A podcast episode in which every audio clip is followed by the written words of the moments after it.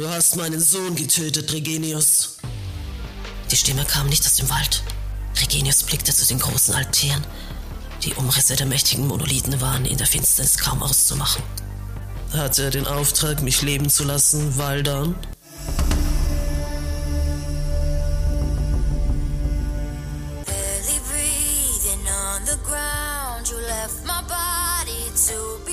Stell dir eine Welt vor, in der die Gesetze deiner Vorfahren nicht mehr gelten, in denen es keine Grenzen mehr gibt, keine Regeln. Eine Welt, in der Schriftrollen zu Zunder werden, Städte zu Steinbrüchen und Bürgerinnen und Bürger zu Flüchtlingen. Eine Welt, in der das Recht der Stärke zählt und in einer Zeit, in der die Legenden großer Helden entstehen. Willkommen in der Welt von Cornicula und Abetonia. Willkommen zu Flug der Krähen, Legenden einer Erzählerin.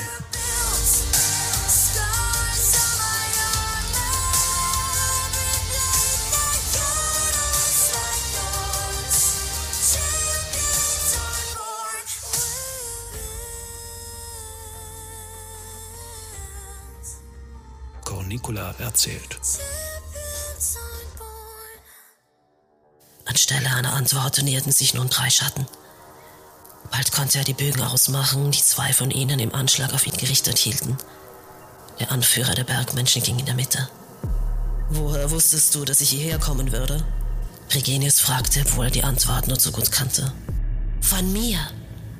Mit einem Mal erhellte Fackellicht den Tempelbezirk und ein junger, sehr hagerer Mann tauchte hinter einem weiteren Altar auf. Für einen Augenblick war Regenius überrascht, aber er fasste sich schnell, nickte dem Neuankömmling zu. Endlich treffen wir einmal einander. Du hättest nach mir schicken lassen können, ich wäre gekommen. Davon bin ich überzeugt. Auch der Fremde senkte den Kopf zum Gruß. Allerdings bin ich ebenso sicher, dass du mir nicht das Gastgeschenk mitgebracht hättest, das ich von dir begehre. Sein Blick streifte das Lederbündel, das Regenius umgeschnallt trug. Ich fürchte, ich habe auch jetzt nichts für dich dabei. Und ich ahnte, dass du das sagen würdest, darum habe ich dir etwas mitgebracht. Er winkte mit der rechten. Ein Soldat in römischer Rüstung erschien. Mit festem Griff zerrte eine zierliche Gestalt ins flackernde Licht. Sie trug ebenfalls einen hellen Umhang mit Kapuze, wie die Tote, die Tregenius noch immer zum Schutz vor sich hielt. Tregenius presste die Lippen aufeinander. Er wollte sich seine Erleichterung nicht anmerken lassen. Noch eine deiner Doppelgängerinnen, Waldem? Wie viele bist du bereit zu opfern? Er musste Zeit gewinnen. Er musste die Situation unter Kontrolle bekommen. Wen bist du bereit zu opfern? Das ist doch hier die Frage. Der hagere Römer, Patrizier seine Sprache und dem Auftreten nach, antwortete anstelle des Anführers aus den Bergen. Er nickte dem Soldaten kurz zu. Der zog der jungen Frau die Kapuze vom Kopf und hielt ihr die Fackel dicht vors Gesicht. Sie zuckte, aber in ihren Augen war keine Furcht. Das Tuch, das ihr die Männer in den Mund gestopft und hinter ihrem Kopf verknotet hatten, verhinderte, dass sie sprechen konnte. Sie sah Tregenius an, suchte den Plan in seinem Blick. Du hast dich also für eine Seite entschieden, Waldern? Tregenius ignorierte den Römer erneut. Was kann er euch bieten, dass ihr eure Neutralität aufgebt? Von allen gejagt zu werden, nennst du Neutralität? Diesmal sprach der Gefragte für sich selbst. Wir werden freie Bürger Roms sein. Er bietet uns den Schutz des Reiches an. Siehst du hier irgendetwas, das noch nach einem Reich aussieht, Waldern? Regenius ließ den Blick kurz über die Ruinen des Tempels schweifen. Nach einem Reich, das Schutz bieten kann? Sie werden mit uns nach Italien ziehen, mischte sich der Hagere wieder ein. Wir werden diese erbärmlichen, gottlosen Länder verlassen und das Reich Gottes dort erneuern und wieder erstarken, wo es sein Zentrum hat. Von dort aus werden wir dann das Wort Gottes in die Welt tragen. Dafür brauchen wir jede gottesfürchtige Seele. Wenn Waldern und seine Getreuen getauft sind, können sie den Herrn treu dienen und werden seinen Segen erhalten. Das ist also dein Plan? Du willst alle, die hier geboren sind, deren Ahnen dieses Land urbar gemacht haben, ihre Heimat berauben? Sie als menschliche Schilde verwenden, um den Bischof von Rom vor dem Sturm zu bewahren, den ihr selbst heraufbeschworen habt? Ihr werdet dazu nicht imstande sein. Wir retten ihr Leben und ihre Seelen. Was hast du denn zu bieten? Seit jeher willst du dich nicht zu einer Seite bekennen. Nicht alle können sich stets nach dem Winde drehen und den Fluss durchschwimmen, wie es ihnen gerade passt. Ich durchschwimme die Flüsse, um von allen Seiten zu lernen. Wir können zusammenleben. Da, wo alte Kulturen und Traditionen wie dieser Tempel in sich zusammenfallen, kann Neues entstehen. Wir müssen unser uraltes Wissen weder schützen, noch dürfen wir es verleugnen. Das, was unsere Vorfahren, was schon die Altvorderen in Hellas ergründet und erforscht haben, steht nicht im Gegensatz mit dem Wort Gottes. Es kann sich ergänzen. Genauso wie das Wissen, das die Völker mitbringen, die mit dem Solanus ziehen. Wir sollten hier bleiben und das teilen, was wir wissen und glauben. Genug jetzt! Der Patrizier unterbrach Trigenius ungehalten. Zu guter Letzt geht es dir ja doch nur darum, dein Lager mit dieser Heidin zu teilen. Abschätzig musterte er seine Geisel. Die letzten Blüten im verdorrenden Feld erscheinen ja oft besonders prachtvoll. Er lachte höhnisch. Und doch bleibt das Unkraut, das der Bauer ausmerzen muss, um im nächsten Jahr eine gute Ernte zu haben. Aber du kannst deinen Willen haben. Er griff die junge Frau bei den gefesselten Händen, zachte sie einige Schritte in Richtung der Säule, an der Dregenius immer noch stand. Du bekommst sie, sogar mit dem Segen der Kirche.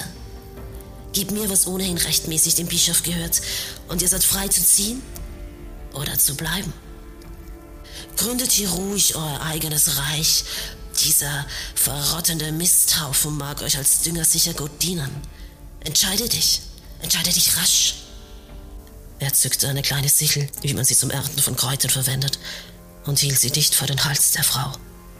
Regenius legte den Kopf schief. Du predigst das Wort Gottes und glaubst auch an Götzen und von Menschen erschaffene Mythen. Er schnaubte verächtlich. Hier hast du's. Bau deinen Tempel drumrum und tanzt um euer goldenes Kalb. Dumpf scheppernd landete das lederne Bündel auf dem lehmigen Boden. Sein Gegenüber verzog kurz die Miene, als verursachte der harte Aufprall ihm selbst einen Schmerz. Er nickte einem der Soldaten zu, der machte einen schnellen Schritt in Richtung der begehrten Beute. Im nächsten Moment sank er zu Boden. Quid pro quo. Trigenius hielt ein weiteres Wurfmesser gut sichtbar in die Höhe. Du bist am Zug. Beide Männer verharrten regungslos. Der Blick des einen unruhig zwischen dem Sack auf dem Boden und seinem Gegner hin und her wandernd. Gier und Unsicherheit wechselten sich darin ab. Der des anderen ruhte fest.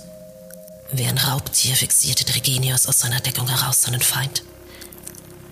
Nur das leise Zischen der Fackel war zu vernehmen, die neben dem toten Soldaten lag und dort langsam erlosch.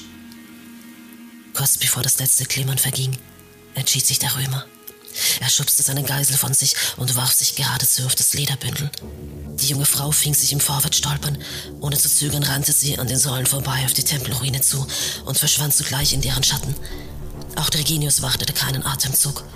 Er entglitt in die Dunkelheit, noch ehe der andere wieder aufsah. Am rückwärtigen Fuß des Tempels trafen die Frau und Reginius aufeinander. Im Laufen durchtrennte er die Fesseln an ihren Händen mit seinem Schwert. Sie hörten, wie die Bogenschützen ihre Positionen verließen und über das Geröll hinweg die Verfolgung aufnahmen. Sie reichten den Sockel der gestürzten Jupiterstatue. Reginius ließ sich zum Boden gleiten, stieß mit den Füßen voraus gegen die Frontplatte. Zweimal trat er nach. Dann krachte die dünne Marmorplatte nach innen. Er rollte zur Seite, so dass sie neben ihm in die dunkle Öffnung rutschen konnte. Dann folgte er ihr. Auf glattem Stein schlitterte er den kurzen Stollen hinab.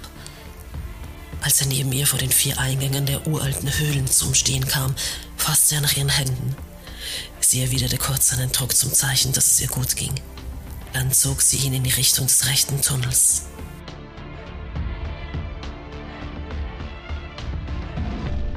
Hohl folgten ihnen von oben die Flüche und Verwünschungen des römischen Herrn, der inzwischen sein vermeintliches Heiligtum ausgepackt hatte.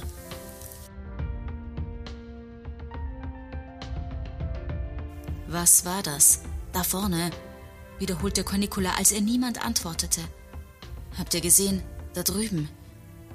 Erst jetzt begriffen wir, dass die Frage uns galt und nicht mehr Teil ihrer Geschichte war. Unsere Blicke folgten ihrem ausgestreckten Arm. Ich hatte mich inzwischen aufgesetzt und mit dem Rücken an Lucius Brust gelehnt. Abwechselnd hatte er eine meiner Hände in die seinen genommen und warm gerieben. Seinen anderen Arm hatte er um meine Taille gelegt, um mich festzuhalten.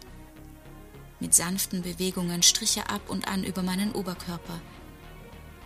Seine Hand strich zart über den nassen Stoff meiner Tunika. Trotz der Kälte fühlte es sich jetzt warm an. Durch die dichten Schneeflocken waren am Horizont ein paar Unebenheiten zu erahnen. Es waren kaum mehr als nur Schatten, aber wenn man lang genug auf denselben Fleck starrte, konnte man die Umrisse einiger Dächer erkennen.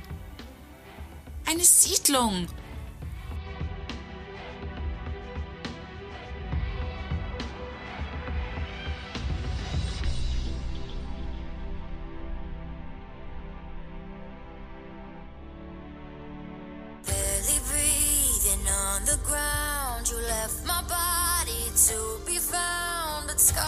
give me life.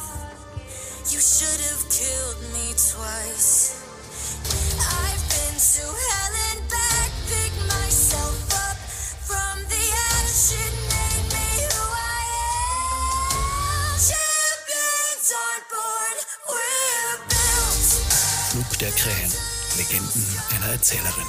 Der Histofiction-Podcast mit Ingeborg Mamala als Cornicula und Alexandra Kloiber-Karner als Avitonja. Buchregie und Produktion Daniel Karenson.